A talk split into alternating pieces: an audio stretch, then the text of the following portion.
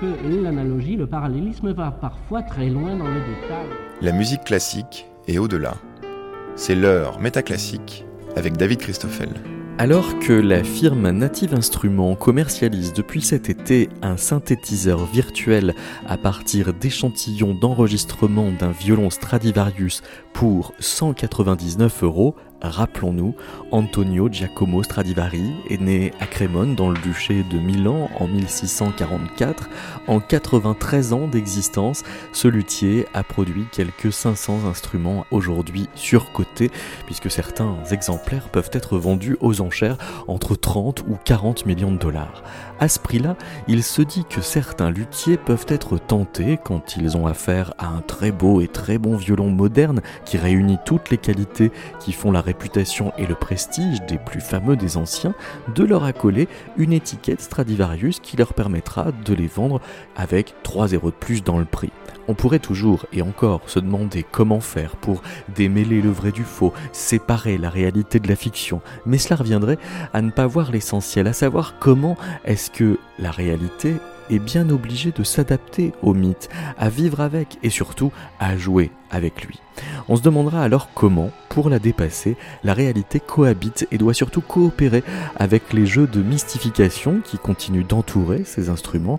Pour rentrer dans le détail de la cohabitation, nous sommes heureux de réunir pour la première fois publiquement Claudia Fritz, chargée de recherche CNRS au sein de l'équipe Lutherie Acoustique Musique à l'Institut Jean Leron d'Alembert de Sorbonne Université, et Jean-Philippe Échard qui, diplômé de l'École nationale supérieure de chimie de Paris, travaille depuis 20 ans pour le Musée de la musique à la Philharmonie de Paris, d'abord comme ingénieur de recherche et aujourd'hui comme conservateur spécialiste des violons en général et des Stradivarius en particulier.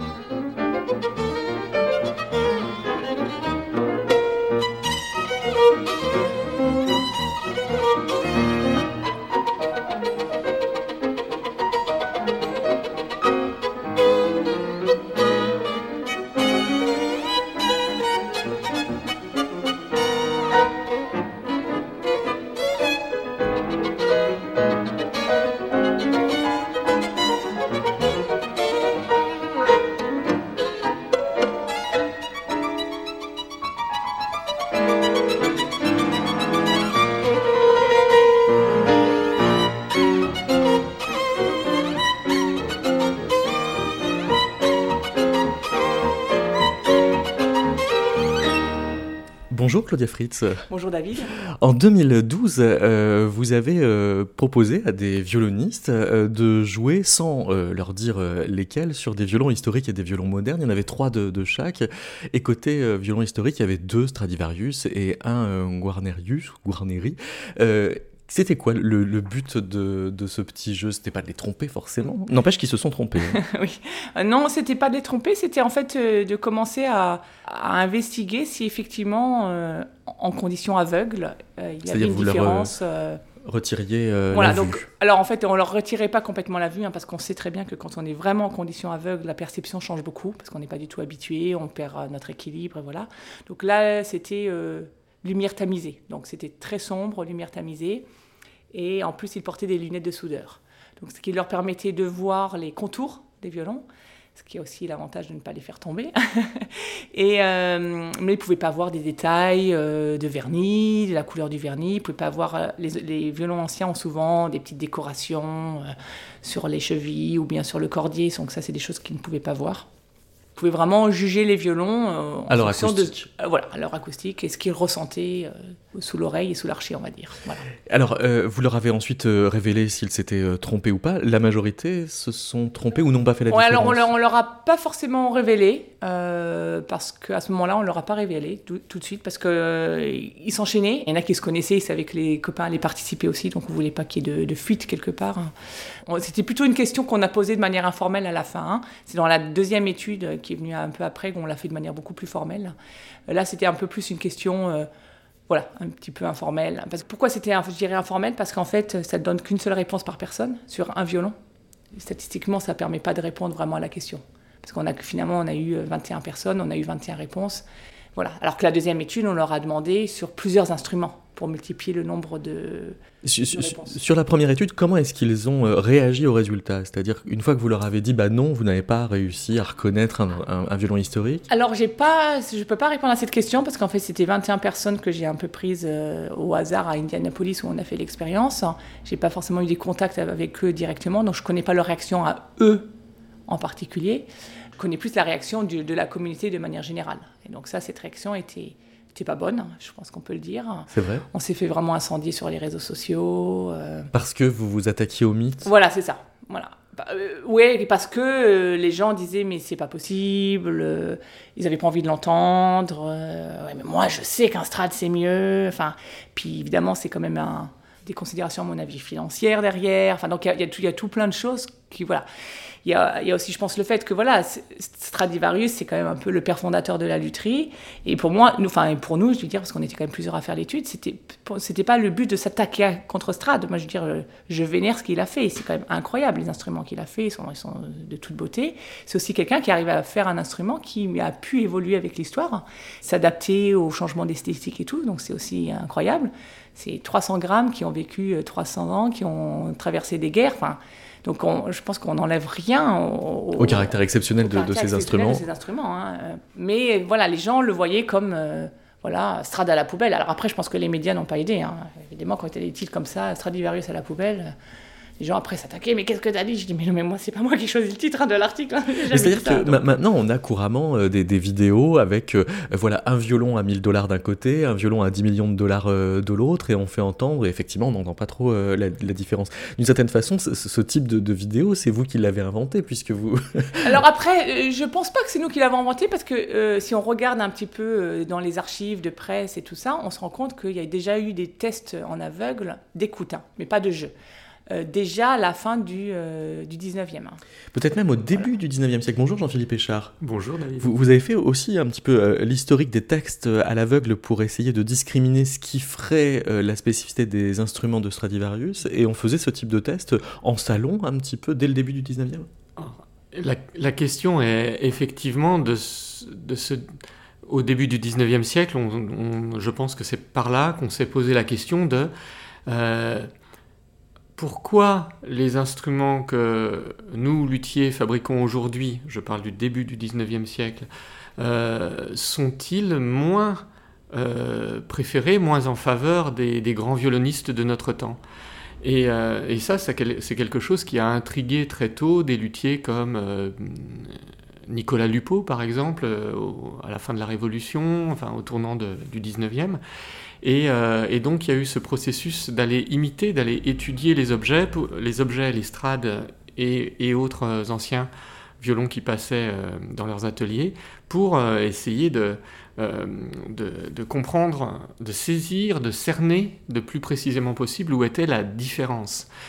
Qu'est-ce qui faisait que un, violon ancien était préféré par les grands les grands professeurs du conservatoire qui venaient dans les ateliers euh, de ces luthiers et ils préféraient leur strade.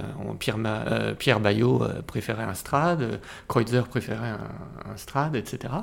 Et pas un Nicolas Lupeau qui était un super luthier du, moment.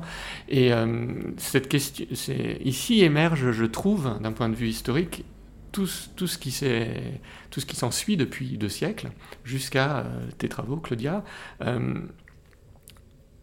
Où, se situe la différence entre un instrument neuf qu'on considère comme excellent, que l'artisan euh, donne tout son cœur, s'appuie sur, euh, aussi une, tradition qui se renouvelle et qui s'enrichit de plus en plus fine dans les, j'ose pas dire paramètres parce que c'est un métier, euh, un métier d'art, d'art, d'artisan, de savoir-faire, mais de, choix de choix dans les, épaisseurs, la forme des voûtes et toutes sortes de choses. Et où est-ce que réside cette supériorité que euh, les virtuoses, les violonistes semblent reconnaître dans les instruments anciens? Claudia, ce que vous avez euh, essentiellement testé, c'est euh, est-ce que ça tient au son? Puisque précisément comme on ne pouvait pas les voir, on ne pouvait pas discriminer si ils étaient d'un beau rouge ou... Donc en fait, ben, si on se base sur le son et sur le ressenti, euh, parce que c'est pas que le son, hein, le musicien il va évoluer quand même aussi euh, finalement, il va comparer ce qu'il met en entrée et ce qui ressort. Et donc, euh, clairement, il n'y a pas que du son. Il y a aussi le fait qu'ils puissent arriver à faire ce qu'ils veulent sur l'instrument et tout ça. Si on s'en tient à que ça, on n'a pas observé de différence mhm. entre les, violons anciens et les, violons neufs. Et les bons violons neufs. Voilà. Mhm. Euh, après, qu'est-ce que c'est bon hein, Voilà. Ça, je crois qu'en fait, on se rend compte que les gens ne sont pas d'accord. C'est-à-dire que quand ils verbalisent les critères, bah, ils sont pas au même ils sont pas d'accord. Et puis, et puis, je sais pas. Euh, alors si, si on prend, euh, j'ai acheté un violon parce que je voulais juste quelque chose qui ressemble à un violon sur eBay à 15 euros. Là, je pense que tout le monde sera unanime pour dire que ça ne tient pas la route. Hein. Mais, euh, mais si on ne va pas dans cette caricature-là, je pense qu'on peut avoir des surprises en termes de, je parle de d'outils musicaux, hein. je ne parle pas après du côté visuel, de la réalisation et tout ça. Mais il y a des choses en fait où on, peut avoir des surprises et, ça dépend complètement des gens. Et je pense qu'il y a des anecdotes qui circulent euh, chez les luthiers, euh, qui ont un violon qu'ils trouvent pourri, qu'ils utilisent un petit peu comme, euh, comme référence vers le bas, c'est-à-dire que c'est toujours le violon qu'ils mettent pour qu'il y ait une palette et puis qu'il y a au moins un qui soit pas bon, et puis d'un coup il y a quelqu'un qui part avec qui l'achète. Et, euh, et, quand on me raconte ça, je dis Mais et alors, est-ce que vous trouvez qu'il sonnait bien? Ah oui, dans ses mains, c'était incroyable. Donc il y a des choses quand même où, euh, où, finalement la limite entre ce qui est bon et ce qui est mauvais n'est pas si claire. Euh, voilà. donc, et, donc les gens en fait ne sont pas d'accord et même, même dans la deuxième étude où on avait un peu plus de violon, effectivement il y a quand même un, un violon qui a été plébiscité, mais c'était 8 personnes sur 10. Et il y en a deux qui l'ont rejeté de prime abord. Donc ça fait quand même 20% en fait. Et c'était un Stradivarius Non, c'était un, un violon neuf. Le violon, préféré, c'était un violon neuf. Et euh, mais il avait été rejeté par deux personnes de manière quasiment instantanée. Non, ça ne me convient pas. Hmm. Donc c'est 20%. Donc il y a, il y a des accords, il y a un peu d'accord entre les gens, mais il y a aussi beaucoup de désaccords. Et donc finalement, euh, qu'est-ce qui est bon, qu'est-ce qui n'est pas bon euh, Mais c'est aussi parce qu'il y, a une attente de, magie, c'est un peu comme Harry Potter qui va choisir sa baguette Alors c'est ça en fait. Je pense que ce qu'on a pu, finalement, quelque part, ce qu'on montre, c'est que les, les strades ont cette aura pour leur côté euh, magique, et que du coup, ça va influencer ce qu'on entend. Donc ça, c'est ce qu'on appelle la perception descendante.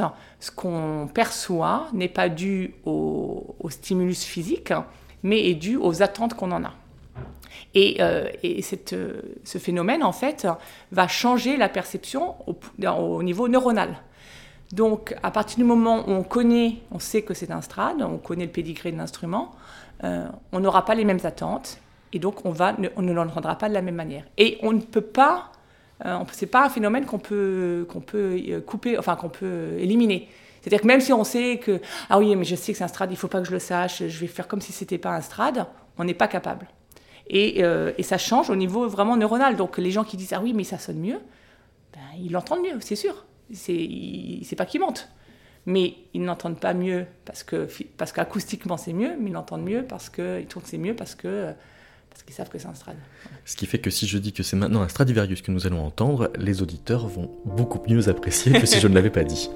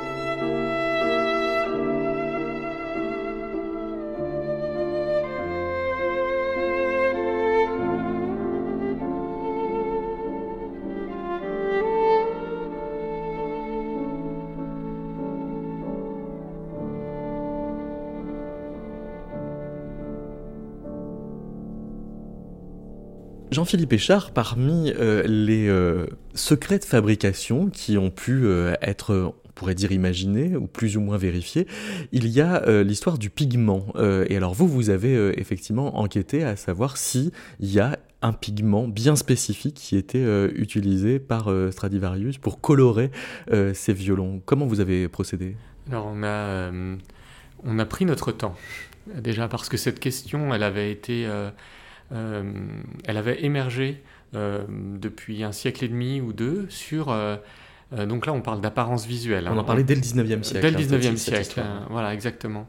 Depuis, euh, depuis lors, on se posait la question euh, de, de, cette, de l'origine de cette beauté visuelle, de cette apparence visuelle très appréciée, où on reconnaissait à la fois une grande luminosité dans les vernis, on parlait d'un feu intérieur, d'une lumière sous-jacente qui semblait... du dragon.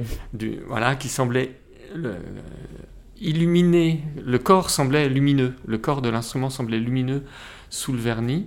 Et on, il y avait deux, si on veut résumer à deux écoles de pensée, de, de théories principales qui étaient il y a un secret de fabrication au moment de la réalisation des vernis, donc au XVIIe siècle, au début du XVIIIe siècle, par euh, Stradivari et ses euh, collègues, ou l'autre théorie était que ces vernis sont devenus beaux et appréciés pour leur qualité visuelle. Leurs qualités visuelles sont apparues progressivement au cours du temps parce que c'est l'objet ancien qui, se transformant progressivement, a gagné euh, ces, attributs de luminosité et de couleur, de teinte. Alors c'est compliqué, une couleur c'est pas forcément lumineux, on va vers de l'opacité quand on parle de couleur. Or c'est un peu contradictoire, paradoxal avec la notion d'un vernis qui est quelque chose de transparent. Et bien entendu, quand on voit un instrument de musique, un violon par exemple, on voit le motif du bois à travers. C'est pas une peinture opaque. On dit souvent que les vernis italiens sont rouges, euh, mais c'est pas une peinture opaque rouge comme une carrosserie de, voiture euh, de sport euh, ou, ou, ce genre de choses. Et donc, le rapport entre teinte et transparence, teinte et lumière, est le grand challenge qu'ont identifié les luthiers du 19e siècle quand ils ont voulu reproduire l'aspect dans leur violon neuf de ces instruments anciens. Et euh, donc il y a eu de multiples théories, de multiples essais aussi. Il ne faut pas oublier que le 19e siècle, c'est le moment où euh, il y a le développement de la physique, de la chimie, des sciences expérimentales, du laboratoire au, sens moderne du terme. Et on va conduire des expériences et les luthiers, les recréateurs de vernis vont euh, tenter de multiples expériences. C'est là où émerge une profusion d'hypothèses qui sont exprimées d'ailleurs de manière très très catégorique, très très euh, affirmative, j'ai découvert le secret, l'ingrédient secret euh, qui explique le secret du vernis Stradivarius et des crémonnais, c'est ceci ou cela.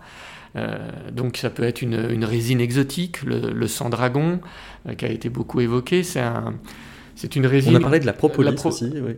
la propolis effectivement est, est, un produit de la ruche qui dont on a vanté à un moment donné, je, ne sais j'ai oublié le nom de, la personne qui a émis cette hypothèse, mais comme quoi c'est ce qui expliquait le secret. Et alors ce qui je trouve très intéressant quand on regarde de manière un peu réflexive l'approche et les, mots employés. Euh, en fait, je pense que les questions de langage et de mots dans les questions qui nous occupent aujourd'hui dans cette émission sont centrales et cruciales. Euh, les mots employés sont le secret, l'ingrédient et cela explique ou cela euh, permet de comprendre. Et euh, en fait, on ne dit pas le secret de quoi forcément. Est-ce qu'on parle du secret de l'apparence visuelle? Et alors là, les pigments, euh, les, sources de couleurs qu'on peut trouver dans des résines, vous mentionniez le sang dragon, mais aussi nous, ce qu'on a découvert, ce sont des pigments tels que ceux qu'utilisaient les peintres comme L'hématite, qui est un oxyde de fer, c'est le rouge qu'on rencontre très communément dans la rouille, mais c'est un pigment un petit peu purifié, l'oxyde de fer rouge. Euh, on a rencontré du vermillon, qui est un pigment à base de mercure, qui est connu depuis l'Antiquité. Et, on a découvert euh, également cette laque de cochenille, qui est élaborée à partir euh, d'un petit insecte parasite du figuier de Barbarie et qui est une cochenille séchée, broyée, que l'on transforme ensuite en pigment rouge également. C'est un pigment doté d'une grande transparence. Donc ça, c'est les pigments pour la couleur.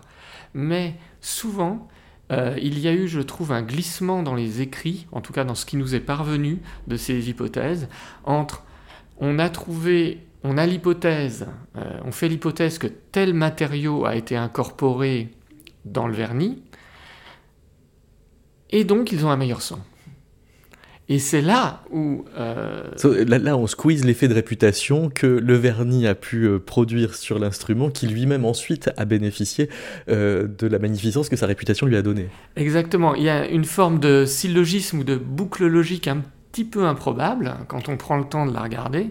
Euh, je trouve, qui est de passer de la beauté, c'est de la beauté d'un strade. Le strade est réputé pour avoir un son excellent, ou en tout cas être apprécié de beaucoup de violonistes virtuoses, et donc l'ingrédient du pigment, le pigment du vernis est donc ce qui explique le son.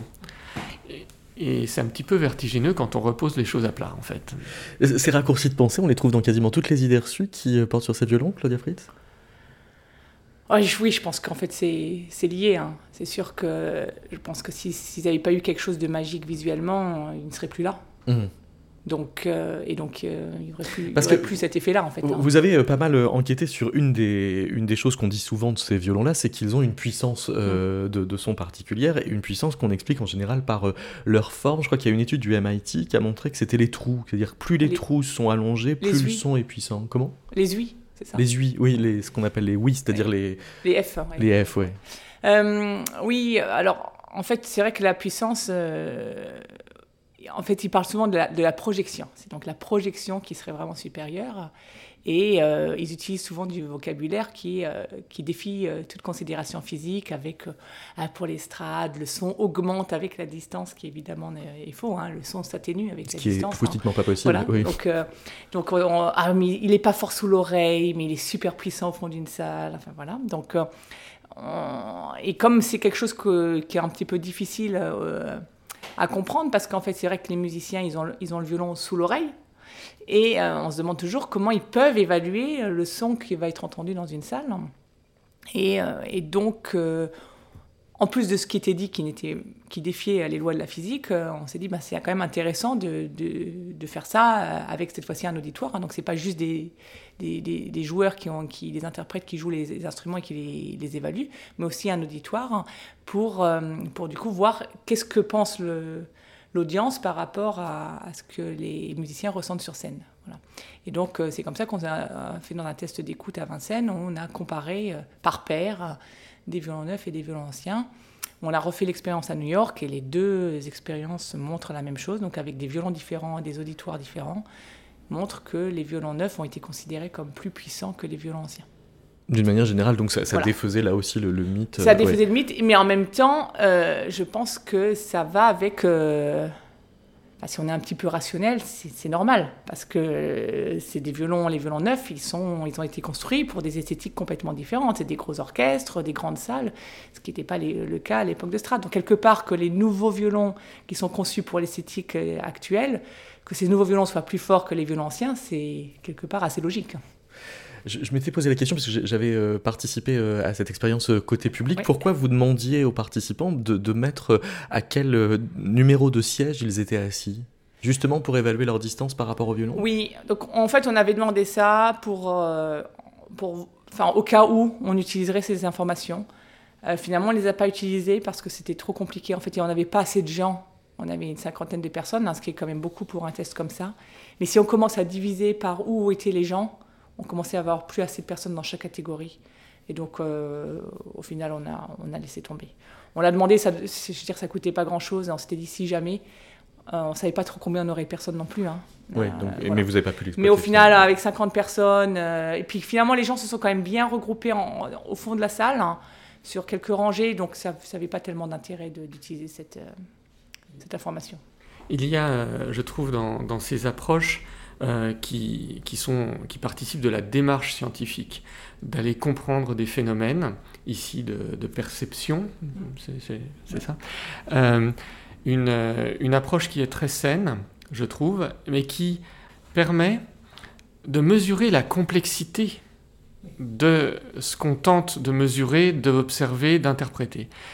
Il y a parfois une méprise, et on parlait des raccourcis de pensée, mais aussi dans, on parlait d'idées reçues juste avant, dans peut-être une forme de grand public ou d'une idée répandue euh, dans, les, dans la société, dans les sociétés, que euh, une question simple, qui paraît simple, doit avoir une réponse simple et que la science doit l'apporter de manière extrêmement simple. Euh, c'est, dans ce cas précis, extrêmement compliqué. On parle de sensation et on parle d'expérience esthétique et, de perception. Et la paramétrisation, alors vous mentionniez l'étude du MIT sur la forme des ouïes, la dimension des ouïes, bien sûr, ces approches-là, modélisatrices, avec des paramètres euh, qui viennent des, sciences physiques, hein, sont tout à fait, euh, elles aussi, correctes. Mais euh, c'est un peu vous voyez, une approche qui étudie les perceptions d'un groupe, avec toutes les questions de statistiques, de représentativité qui, qui se posent, d'une part.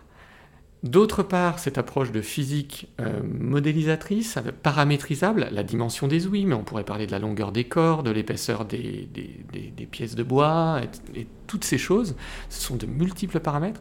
Vous pourriez imaginer ça comme les deux tunneliers qui, ont creusé le tunnel sous la Manche. Vont-ils se rejoindre un jour? Ben, En fait, c'est une, une approche qui est prise là par deux bouts, mais qui est tellement complexe qu'il faut prendre beaucoup de temps, il y a, ça demande beaucoup de moyens, d'efforts. Typiquement, réunir euh, un auditoire euh, qui accepte de jouer le jeu, des expériences, ben, c'est compliqué. Réunir suffisamment d'instruments, c'est compliqué, etc. Et le fait qu'il y ait un mythe, on parle du mythe depuis tout à l'heure, qui est un phénomène culturel, et que l'on essaye ensuite d'appliquer les outils scientifiques à euh, décoder si l'on veut essayer d'interpréter tout ou, partie du mythe, c'est une gageure qui est en fait euh, très stimulante d'un point de vue scientifique, parce que ça permet d'étudier des comportements humains, des perceptions humaines, ou du fonctionnement d'objets qui sont très répandus. Le violon est un instrument très très répandu, très populaire. Mais en soi, peut-être que ce n'est pas la réponse qui compte vraiment. C'est le, chemin, le parcours, ce que ça suscite comme réflexion dans le trajet.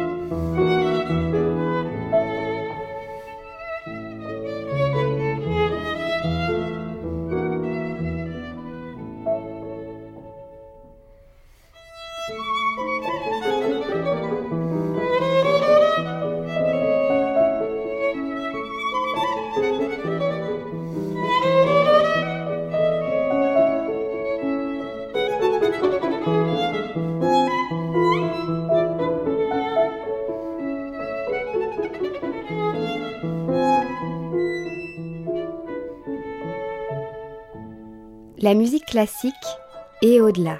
C'est Métaclassique avec David Christoffel. Claudia Fritz, comment est-ce qu'on relie les deux bouts du tunnel dont Jean-Philippe euh, nous parlait à l'instant? Alors on a, on, a, fait un, projet là, avec l'école de lutherie de, Bilbao pour justement euh, s'intéresser à cette question, où on a, on a créé euh, six violons qu'on a essayé de rendre le plus identique possible à part un paramètre. Donc le paramètre c'était l'épaisseur des tables, donc la table d'harmonie et l'épaisseur du fond. Et donc pour les rendre le plus identiques possible, on a travaillé avec les outils euh, modernes, qui est donc les machines à commande numérique. Donc on a pris des bois, euh, des morceaux de bois euh, issus du même arbre, du, de la même, du même morceau de tronc pour les tables, la même chose pour, pour les fonds. Et ensuite ils ont été découpés à, donc à la CNC, donc machine commande numérique. et c'est seulement que cet aspect, enfin que ça, ça a été fini, que du coup ils ont été après affinés à la main pour changer les épaisseurs. Donc on a fait deux violons qui étaient supposés les plus identiques possibles. Je pense que c'est les deux violons les plus identiques possibles qu'on puisse trouver sur cette planète. Et, et, après, on en a fait quatre autres qui avaient soit une table plus fine et un fond, on va dire, normal, soit une table plus épaisse, un fond normal, soit des tables médium, hein. quand je dis normal, c'est on va dire médium, dans la norme de ce qui se fait actuellement en lutherie, et des fonds euh, plus fins ou plus épais. Alors ça nous faisait six violons. Et, euh, et, le but était justement, bah là, on a essayé de tout faire pour avoir un seul paramètre qui varie. Et après, on peut utiliser ces violons dans des tests euh, perceptifs, hein, de jeu et, d'écoute, et voir si il y a des, des, choses dans le son qui des, variations pourraient être expliquées par ces variations de, de lutherie. Et là, ça marche pas non plus. Alors on est toujours, hein, donc le projet, les financements se sont arrêtés fin 2018, on a refait encore des tests en 2019, et là on est en train de tout dépouiller. Et ça met beaucoup de temps parce qu'en fait, c'est très compliqué, comme le dit. Euh, même en, essayant de minimiser euh, toutes les variabilités, euh, eh, eh bien, on se rend compte que par exemple, les deux violons qui étaient supposés les plus identiques que possible, eh en fait, ils sont pas si identiques que ça. Et qu'en fait, il y en a un autre dont la table est fine, dont le, je crois que c'est le fond qui est fin, finalement est plus identique que ces deux violons. Donc, euh, et donc voilà, donc on est en train de tout dépouiller et c'est beaucoup plus complexe. Hein. Et voilà, alors après. Donc quand on organise une similarité scientifique la plus rigoureuse possible, il en ressort des, des variabilités interindividuelles entre les violons plus forts qu'en en faisant des différences volontaires. Ben, c'est ce qu'on a l'impression, et ça c'est parce qu'on travaille avec un matériau qui est le bois. Et donc, même si on a tout fait pour, pour minimiser cet aspect de variabilité en prenant euh, des pièces adjacentes euh, du même tronc. Le bois bouge. Le, ben, le bois, c'est pas qu'il bouge, c'est que euh, le, même en prenant deux, deux quartiers côte à côte, eh ben, ils n'ont pas les mêmes propriétés. C'est-à-dire que les propriétés locales du bois sont différentes. Et voilà. Et après, on a tout fait pour que ce soit le plus similaire possible. Donc, le manche, la, la, volute, tout ça, tout ça a été fait à la machine. Euh, après, il y a quand même une partie de finition à la fin qui était faite à la main en termes d'épaisseur. Et, voilà. Mais, et donc, c'est vrai que ça, pose des questions. Et en même temps, ces, six violons-là nous servent maintenant aussi pour, euh, comme un petit peu un outil pédagogique.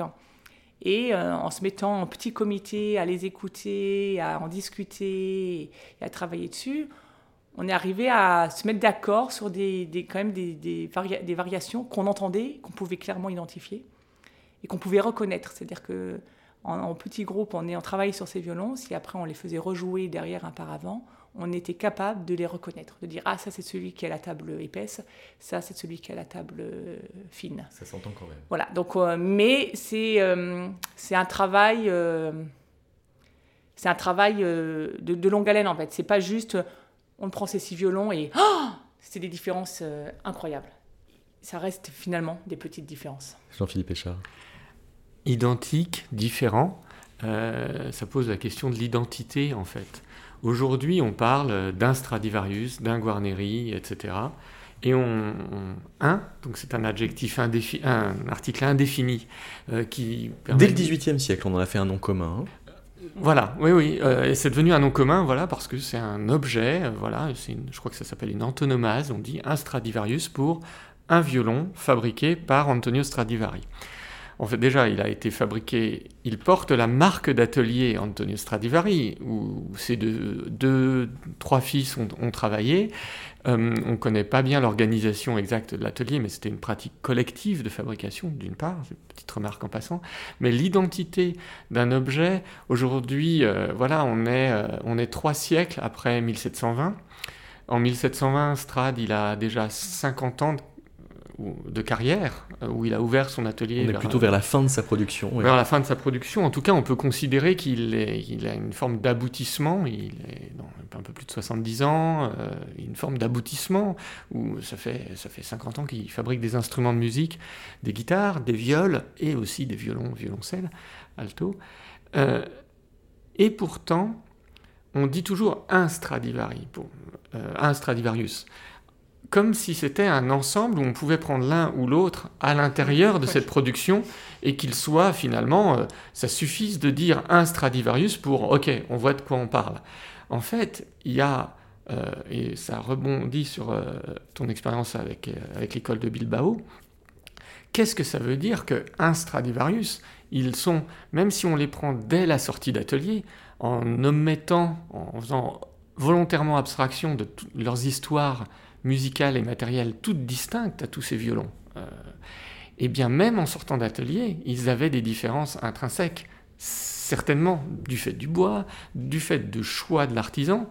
Euh, donc aujourd'hui, de les regrouper, qu'est-ce qui les réunit, ces instruments, euh, pour justifier un Stradivarius, justifier qu'il soit un... Ben, pas grand-chose. Euh, c'est peut-être encore une fois plus une, une, une volonté de reconnaître un, chef-d'œuvre, ou en tout cas de reconnaître euh, un luthier qu'on a panthéonisé en quelque sorte, qu'on a mis sur un piédestal. Donc toute sa production, bah, c'est comme un Picasso, quoi. Enfin, un Picasso, mm. c'est un Picasso. Euh, ça suffit à soi-même, presque. L'étiquette l'emporte sur, euh, sur l'instrument. Et d'ailleurs, pour rebondir là-dessus, à un moment donné, tu m'avais demandé si, si les gens faisaient pas de différence. En fait, je pense qu'il est important de préciser que les, violonistes entendaient des différences entre les instruments. Hein. Il n'y a, pas de doute là-dessus. Hein. Il y avait beaucoup de différences, mais on n'a pas trouvé de différence systématique qui pourrait caractériser les vieux des neufs. Mmh. Voilà. Mais ils entendaient des différences entre les vieux, ils entendaient des différences par rapport aux neufs, mais c'est juste qu'ils n'arrivaient pas à associer euh, telle différence à, l'époque. Voilà, c'est ça. Mais euh, par contre, ils entendent beaucoup de différences. Je, voudrais vous rapporter une, une anecdote euh, de, du luthier, du grand luthier Étienne Vatelot, qui, dans ses conférences, racontait souvent qu'un jour, sa secrétaire arrive et, lui dit il y a une dame qui voudrait vous montrer son violon, juste de regarder l'étiquette qu'il y a à l'intérieur du violon. Alors là, Vatelot répond dites à cette dame que je ne regarde jamais l'étiquette, que je regarde justement le violon. Alors, deux minutes après, elle remonte et dit mais cette personne insiste beaucoup pour que vous lisiez l'étiquette et tout ce qu'elle vous demande c'est de lire l'étiquette. Alors je me suis dit je vais pas m'en sortir, je l'accueille, je fais euh, pénétrer la, lampe dans l'ouïe de, l'instrument pour qu'on puisse lire et je lui dis vous voyez madame, je vous ai dit que c'était un petit violon, une copie de chèque. Elle me dit oui mais il y a marqué dedans Stradivarius. Je dis oui madame, je sais, vous me l'avez dit mais je vais vous lire exactement l'étiquette. Il y avait marqué Antonius Stradivarius Cremonensis Facibalt 1721. Et je lui dis regardez ce qu'il y a marqué en dessous, il y a marqué Made in Tchécoslovaquia. Et elle a eu ce mot extraordinaire, elle a dit Mais il était peut-être en vacances. Donc ça veut dire que c'est aussi pédagogiquement la preuve de ce qu'on appelle le, biais de confirmation, c'est-à-dire quand on veut croire quelque chose, euh, eh bien euh, mm. même une information, une contre-information nous amène euh, à confirmer ce qu'on veut croire. Les, étiquettes ont une histoire, on peut le dire encore une fois ici. Euh, ce sont des, sources historiques, ces étiquettes, qui sont collées dans les instruments. Mais elles sont principalement, et hélas très très souvent, euh, elles ont leur propre histoire à elles. Les étiquettes sont des objets distincts des violons qui les contiennent. Euh, elles ont pu être décollées, déplacées, remplacées, en facsimilé, utiliser le nom Stradivarius pour... je crois que quelqu'un a déposé aujourd'hui la marque Cremonensis faciebat. Donc en déposant la marque, ce qui lui permet d'apposer dans la marque, sans être un faussaire, les mots Cremonensis faciebat, qui sont les deux mots qui composent, deux des mots qui composent les étiquettes euh, de Strad.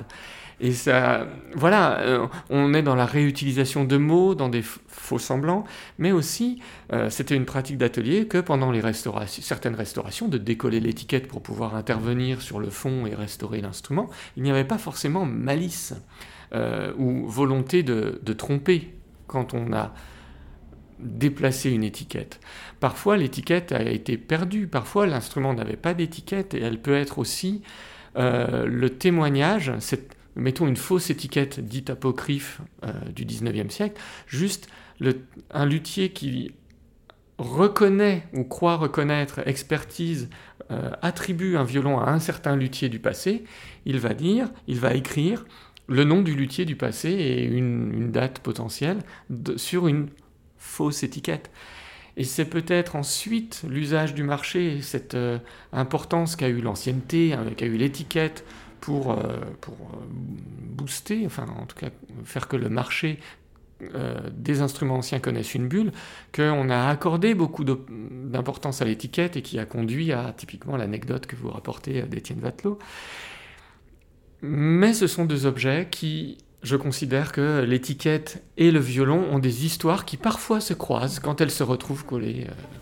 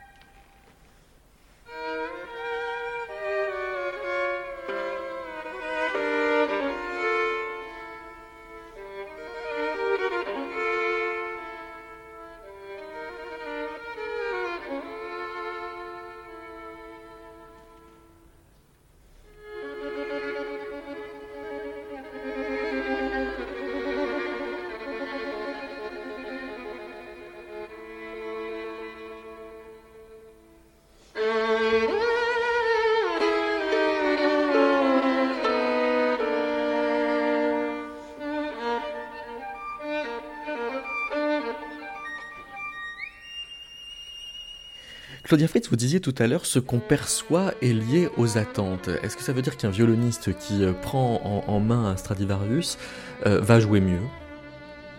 Alors c'est quelque chose que j'aimerais bien tester. Euh, J'ai déjà un peu réfléchi au protocole. Faut-il lui dire hein, Oui, c'est ça. Stradivarius, ouais. C'est pas complètement simple parce que jusqu'à présent, j'ai toujours fait les études de manière euh, confidentielle hein, pour des raisons assez évidentes. hein. C'est des, rais- c'est des, c'est des études scientifiques, hein. c'est pas des études de marketing que je fais. Hmm. Donc l'identité des violons est confidentielle. Donc on sait effectivement que c'est un strad, mais comme il y en a à peu près 500, euh, on ne peut pas l'identifier. Et euh, les, luthiers, les luthiers contemporains qui ont fourni les violons ne sont pas, ne sont pas mentionnés. Et donc c'est pour ça aussi que euh, j'ai toujours fait des présélections. J'ai- oh, j'ai- on m'a prêté plus d'instruments et après je fais une présélection, comme ça même ceux qui me les ont prêtés ne savent pas si leur violon a été utilisé. Euh, si maintenant je dis aux gens que c'est un strad, ça veut dire soit je leur permets de le voir, mais donc l'instrument n'est plus confidentiel, soit je leur dis, euh, mais je peux aussi leur mentir et bon voilà, il y a plein de, c'est pas si simple en fait. Euh, mais donc c'est- une question qui m'intéresse parce que je pense que c'est assez clair euh, qu'il y a un effet psychologique hein, euh, sur mais on ne sait pas à quel niveau il se fait. Est-ce qu'il se fait parce que le musicien, en pensant que c'est un strad, va l'entendre mieux? Et va l'entendre au sens, il va trouver qu'il sonne mieux? Ou est-ce que, en sachant que c'est un strad, il va aussi jouer mieux et que donc, euh, donc finalement, c'est ça qui expliquerait qu'il trouve qu'il sonne mieux voilà, il peut, donc la, source peut être de deux, elle, est certainement peut-être dans les deux. hein. Et, euh, et ça, je, je vois, je vois bien quand même un protocole avec une audience. Des fois, c'est l'audience qui sait, mais pas le musicien. Des fois, c'est le musicien qui sait, mais pas l'audience. Et des fois, les deux sont vraiment en aveugle. Euh, Pour essayer de, de détricoter ça. Euh, voilà, le problème, c'est qu'avec mes, mes dernières études, je vais avoir du mal à avoir des Stradivarius en prêt. Donc, je ne sais pas si je vais pouvoir la, la mener. Euh, mais c'est, oui, c'est dans c'est sur ma liste de choses à faire et je rêve euh, peut-être dans les années à venir de pouvoir faire ça parce que c'est une question qui me semble assez intéressante à creuser si le, le musicien pourrait effectivement jouer mieux. Et, mieux, peut-être mieux, mais aussi de, ma- de manière différente. Et, ça, j'en ai vu des exemples, en fait, de manière un peu anecdotique, mais quelqu'un qui avait donc joué un instrument, bon, il l'a- il l'avait en aveugle. hein. Euh, ouais, bon, Ouais, ouais, pas mal et tout ça, mais il n'était pas. Voilà. Donc, et après, on lui a demandé de. On lui a dit en fait que c'était un strad. Et euh, il a dit Ah, c'est un strad. Et là, il l'a joué de manière complètement différente. Et c'est- effectivement, ça sonnait beaucoup mieux. Ah oui. Euh, C'est- c'est- oui, ce qui ne veut pas dire qu'il y, a, oui, qu'il y avait Et- un effet de répétition, c'est-à-dire qu'il il avait euh, une connaissance. C'est euh, ça, c'est dire, ah, mais si c'est un strad, il ne faut pas que je joue de cette manière. Alors, Bon, si, voilà, c'est une anecdote comme ça. Euh, mais, en tout cas, on s'est dit, il y a peut-être quand même quelque chose à creuser. C'est-à-dire qu'effectivement, ce n'est pas des violons, ils ont quand même été construits pour certains de manière un peu différente hein, de, des violons actuels, hein, évidemment. Euh, et donc, euh, cette personne nous a dit Ah ben ouais, mais si c'est un Strad, il faut que je le prenne plus, euh, avec plus de douceur pour arriver plus à ce que je veux et à, faire ressortir sa richesse. Bon, c'est des choses qui pourraient être explorées. L'effet Stradivarius, Jean-Philippe Péchard, il n'est pas forcément positif, c'est-à-dire que ça peut être une pression pour le violoniste d'avoir dans les mains un instrument de plusieurs millions d'euros. Tout à fait, c'est parfois rédhibitoire même pour, pour certains. En fait, c'est, je trouve que ce phénomène euh, de, célébrité, de réputation, de mythe de Stradivarius n'a pas que. Euh, alors, il a l'avantage de faire. Euh, avantage, le mot est bizarre. De faire rêver, de. d'être très facilement identifiable. C'est un nom aussi qui, sonne bien, qui, est italien. Pour les Français, ça fait souvent rêver l'Italie. Il peut être aussi, euh, il peut y avoir un effet de plafond de verre euh, pour les musiciens, euh, un effet un peu stressant, complexe, un peu négatif, mais également pour, pour tout l'artisanat de la lutherie. et ça, Nicolas Lupeau et l'abbé Sibir, ils commettent un petit livre en 1806 qui s'appelle L'art du parfait luthier. Et ce plafond de verre est complètement admis. En gros, vous pouvez toujours essayer de faire du mieux que vous pouvez, inscrivez-vous dans la tentative d'imitation, et puis vous arriverez au mieux que vous pouvez, mais de toute manière, vous n'arriverez pas à la cheville des instruments anciens. Euh, et c'est assez redoutable. c'est ce euh, qu'on appelle une croyance limitante en développement personnel. Euh, vous, me l'apprenez, mais voilà, c'est quelque chose de cet ordre. Et je trouve que aujourd'hui, il n'y a jamais eu autant de connaissances sur les instruments anciens. Euh, à la fois géométrique. Euh, l'évolution des ouvrages sur la lutherie, euh, c'est assez fantastique à voir. L'apparition de la photo couleur, de la photo numérique, des photos qui sont, qui, qui sont maintenant en pleine page, enfin en, à échelle 1 des caisses d'instruments. Enfin, échelle 1, c'est pas de la métrologie, mais c'est quand même assez fort. La tomographie des rayons X, enfin, on a une quantité d'informations fantastiques. Et les luthiers s'en emparent. Et je trouve que c'est un ce sont des artisans, c'est un artisanat d'excellence qui s'empare aussi d'énormément de données, on est presque dans le big data d'informations pour continuer à nourrir leur art et à fabriquer des violons les plus excellents possibles. Et je trouve que depuis une trentaine d'années, vingtaine d'années, euh, il y a une, une, euh, une explosion. Une explosion, donc ce plafond de verre que je décrivais, qui a été euh, extrêmement fort pendant un siècle et demi, est en train d'éclater. Est en train d'éclater. Et alors là, je trouve que les capacités de dialogue aussi entre des scientifiques, euh, recherche publique, enfin on va dire la recherche, euh, le côté universitaire, académique, etc., d'une part, le côté patrimonial du musée de la musique notamment, euh, qui conserve 5 strades, etc., à peu près 800 instruments de la famille du quatuor, permet un, dialogue extrêmement sain et pertinent aujourd'hui sur ces questions. Et finalement, l'idée, c'est pas forcément de percer le secret de Stradivarius, c'est de continuer, enfin, en termes d'enjeux de société, si l'on veut, de continuer euh, la pratique du violon. On a envie que ce violon, que cet instrument évolue dans son répertoire, dans ses pratiques, etc. Et qu'on fabrique les violons qui conviennent le mieux aujourd'hui. Et alors, ce qui est, si on veut, l'aspect euh, la, touch du passé, la touch patrimoniale, euh, d'aller avoir une référence avec un artisanat qui puise ses sources à la fin du XVIe siècle, avec Andrea Amati notamment, Crémone, Brescia. C'est génial, ça donne une ancienneté, une tradition de, multiséculaire. Et aujourd'hui, on continue à faire des violons dans la tradition dans un sens très positif, euh, j'emploie ici le mot euh, tradition, pas du tout d'une manière réactionnaire, mais d'une manière positif en faisant évoluer, bien sûr en gardant l'estrade. L'estrade continue à être très appréciée des, solistes. Euh, quand ils les prennent, souvent, euh, enfin, ils les choisissent. quoi. J'ai fait une petite étude pour le colloque, un colloque récemment. parmi tous les solistes qui sont programmés à la Philharmonie de Paris, donc en soliste devant un orchestre, 90% d'entre eux jouent des instruments crémonais ce sont, ils annoncent sur leur note de programme, leur bio, etc. Ils jouent à tel strade, tel Guarneri. Mais des fois, ils jouent en fait, ils ne jouent pas au concert. tu, tu, as remarqué la nuance, c'est dit sur la note de programme. Ça. Et on a, on a quand même cette, cette prédominance. Peut-être qu'elle ne va pas durer, peut-être qu'elle est, elle est déjà en train de se fragiliser, mais qu'on n'ose pas le dire. Mm peut-être que les lignes bougent un petit peu. Je pense que les lignes bougent parce que pour plusieurs raisons. Alors déjà, pour revenir à ce plafond de verre, des luthiers euh, plutôt euh, âgés m'ont dit que vraiment euh, mes études, ça les avait libérés. Ils se sentaient de plus avoir cette pression de il faut copier Strad, il faut faire essayer d'arriver à faire aussi bien. Parce qu'en fait, ils se rendent compte que ben pour en tout cas pour certains violonistes, ils font peut-être déjà mieux parce qu'eux, ils vont trouver des gens qui vont acheter leur violon parce qu'ils les trouvent superbes. Donc euh, voilà. Et pour, euh, et pour les jeunes, euh, je pense qu'il y a aussi une certaine se sentent aussi un peu libérés. Certains ont dit, ben, en fait, je vais, je vais plus me prendre la tête à essayer à tout prix d'avoir un, stade, un strade en prêt, ce qui peut des fois imposer pas mal de contraintes, le mécène qui impose des choses, particulièrement pour les femmes, elles sont enceintes, on leur enlève le violon. Enfin, il y, y, a quand même des choses pas, pas cool. et, et d'avoir cette pression aussi d'être reconnu pour le violon qu'on joue, alors qu'il faudrait qu'on les reconnaisse pour comment ils jouent. Euh, et, voilà. Et je connais quelqu'un qui, et je pense que ça, ça, a clairement été un élément déclencheur de participer à l'étude de, Vincennes, où euh, juste après, en fait, on lui a proposé un strade et il l'a refusé. Il a dit, ça m'aurait desservi.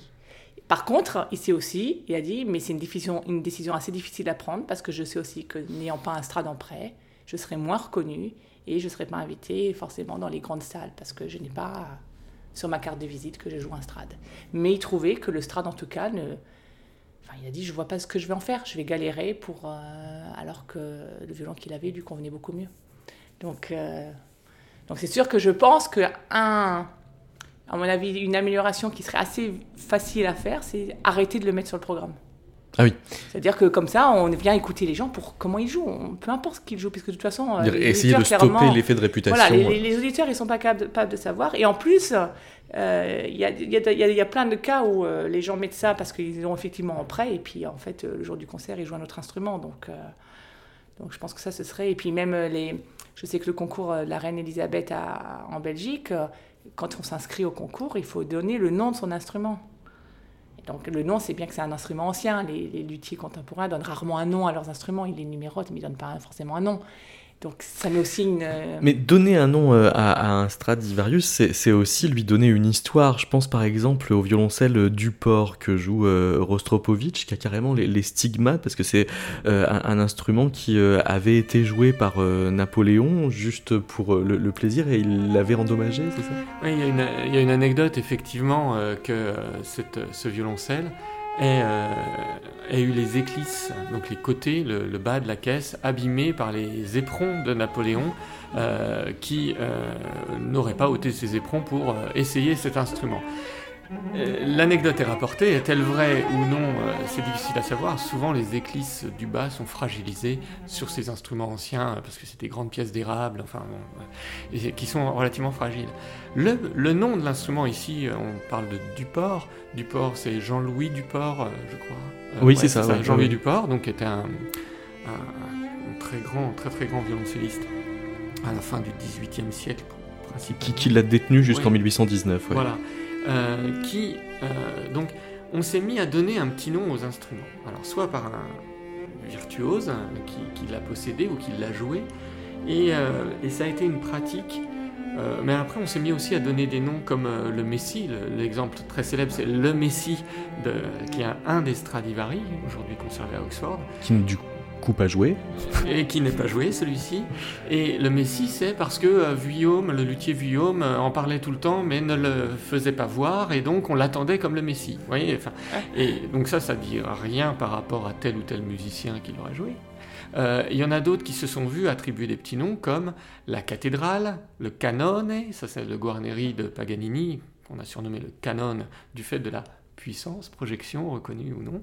La cathédrale, c'est le même topo, mais le titien ou le rubis, ce sont liés au vernis rouge, voyez Et en fait, je, mon interprétation un, petit peu critique, analytique de, ces choses, est que dans une production où finalement, euh, aujourd'hui il en reste 500-600 des, des, des, violons, violoncelles, alto de Strade, euh, c'est franchement pas si rare. Voyez Ce sont des objets d'une production manufacturière, d'un atelier qui a produit, qui a produit, qui a produit. Des objets identiques ou différents, ça c'est une autre question, mais en tout cas, il en a produit beaucoup. Mais sur les 500, il n'y a que quelques dizaines qui ont comme ça des, des noms qui personnalisent certains En fait, instruments. ils en ont de plus en plus. Ah oui. Et c'est une tendance de donner des noms progressive et euh, Pour les mystifier. pour les individualiser. Et je pense, ma- ma, ma conjecture, c'est de, dans un contexte où le marché fait monter la cote, comment on fait monter la cote? Bien sûr, en, disant euh, euh, un très bel état de conservation, une très bonne sonorité éventuellement, euh, une très belle apparence, peu de fractures, voilà, ça c'est des choses un peu objectives qui, viennent sur la valeur d'un objet d'occasion. Mais ce qui change, pour aller vers un objet patrimonial ou un objet d'art, si on veut dire dans le, dans le monde des objets des arts, art déco, c'est que c'est la rareté.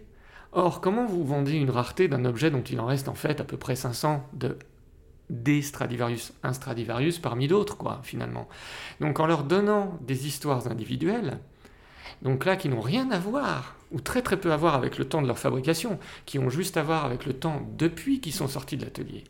Leur histoire musicale, leur histoire matérielle, l'anecdote de Napoléon, ben, l'objet ayant été pris euh, en, en main euh, par Napoléon, ça lui donne une, ça lui confère un- Une aura. une aura, une valeur. Même si c'est une aura de botte. Euh, Claudia Fritz, euh, pour finir, le nombre d'or, il y est pour quelque chose? Parce qu'il paraît que euh, on utilise, enfin, Stradivarius utilisait le nombre d'or pour euh, orienter euh, euh, ses ouïes et tout Alors ça. là, je suis pas sûre que je sois compétente. Mais est-ce que est-ce qu'on l'utilise euh, aujourd'hui? Euh, dans la confection des violons Mes amis du team m'en ont jamais parlé, donc. euh, Donc c'est un mythe. Donc je, je ne sais pas. Peut-être que. Ou alors c'est un secret justement qu'il vous cache. Jean-Philippe sera La- avec moi, mais moi en tout cas, c'est pas quelque Hmm. chose qui revient dans les conversations qu'on a ou euh, Mm. où on se pose plus euh, des questions effectivement de relier à acoustique et, et- et mécanique. Ce nombre n'est jamais euh, intervenu. Il- il participe mais au après, mythe, hein, Il, ouais. il- ce, qui, ce qui est du mythe et pas du mythe, enfin voilà, le, le- la question majeure, c'est qu'en fait, on est au 16e, 17e, 18e, normalement c'est le domaine de l'historien. Or là, on est comme des archéologues. On n'a aucun écrit du temps présent, du temps contemporain, aucun écrit contemporain, 17e, 18e, qui explique pourquoi le violon a cette forme, pourquoi il a ces éventuelles proportions, rapports, euh, rapports de dimension, largeur, hauteur, épaisseur. On n'a rien qui théorise quelque part euh, de manière contemporaine à la fabrication et à la conception de ces instruments. On est obligé d'être comme des archéologues qui nous trouvons devant un silex, devant un objet sans source écrite de contextualisation. Et là, ça devient conjectural. Et c'est pour ça qu'il y a eu des conjectures comme le nombre d'or, parce que, évidemment, dans la Renaissance italienne, les questions des rapports de proportion dans les compositions, que ce soit en peinture ou que ce soit en architecture, on pense à Vitruve, où là, pour le coup, en architecture, on a, des sources, des livres, et on- on voit les connaissances mathématiques, géométriques appliquées à la confection d'objets matériels. Là, on les a. Quand on applique, on va dire, le champ des connaissances qui était employé par les euh, menuisiers, ébénistes, sculpteurs de pierre, etc., quand on applique ces connaissances géométriques et qu'on essaye de recalquer ça par rapport aux formes des violons qui subsistent aujourd'hui, on voit des rapports de proportion. Pas forcément le nombre d'or. Le nombre d'or, c'est aussi euh, un nombre parmi d'autres. C'est- Il y avait plein d'outils pour faire ces proportions. Et euh, ce qui semble le, plus, le truc le plus simple qu'on peut dire là, c'est qu'il y ait, semble-t-il, une base de réflexion qui soit la même chose que les rapports harmoniques. Euh, donc les rapports de dimension semblent se référer à des rapports simples comme deux tiers, par exemple, qui, qui correspondent au rapport de la quinte en musique. Merci beaucoup, Jean-Philippe Péchard. Merci Claudia. Merci. Merci.